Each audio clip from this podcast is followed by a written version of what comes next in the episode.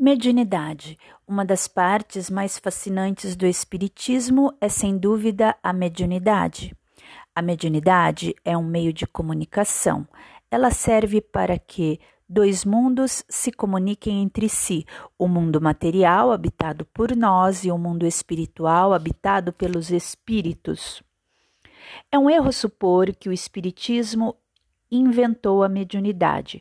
Os fenômenos mediúnicos são antiquíssimos e se deram em todos os tempos, povos e lugares. A mediunidade sempre existiu, uma vez que sempre existiram os dois mundos, conforme a história nos comprova. A mediunidade é uma faculdade inerente ao ser humano, sendo lei natural a comunicação entre os espíritos encarnados e desencarnados. Jesus nos afirma: Eu sou a porta. Se alguém entrar por mim, será salvo, e entrará, sairá e achará pastagens. Mediunidade é o desenvolvimento e aplicação das potencialidades divinas. Vós sois deuses, disse-o Jesus.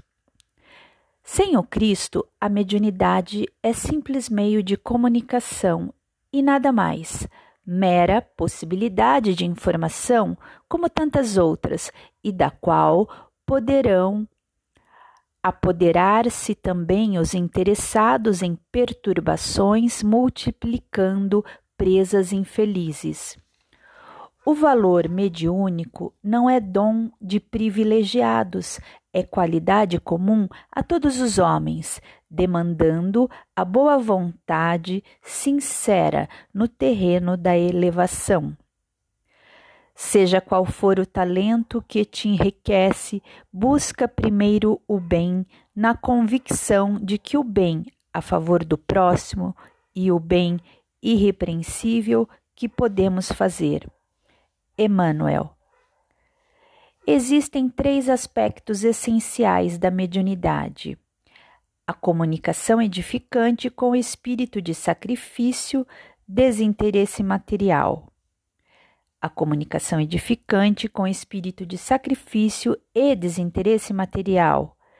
Evitar uma atividade mediúnica inclinada à superficialidade. E por último, uma conscientização profunda, disseminando a fé sincera e raciocinada em consenso com o Evangelho e o Espiritismo.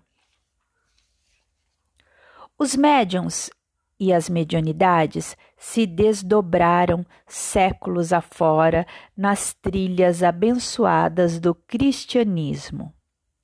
Emmanuel.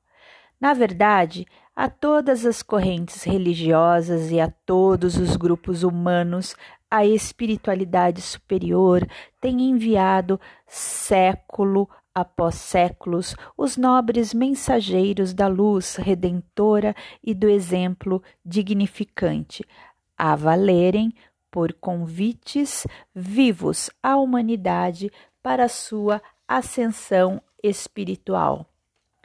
Allan Kardec disse que todas as criaturas são médiums. Emmanuel esclarece: Todos os homens têm o seu grau de mediunidade nas mais variadas posições evolutivas.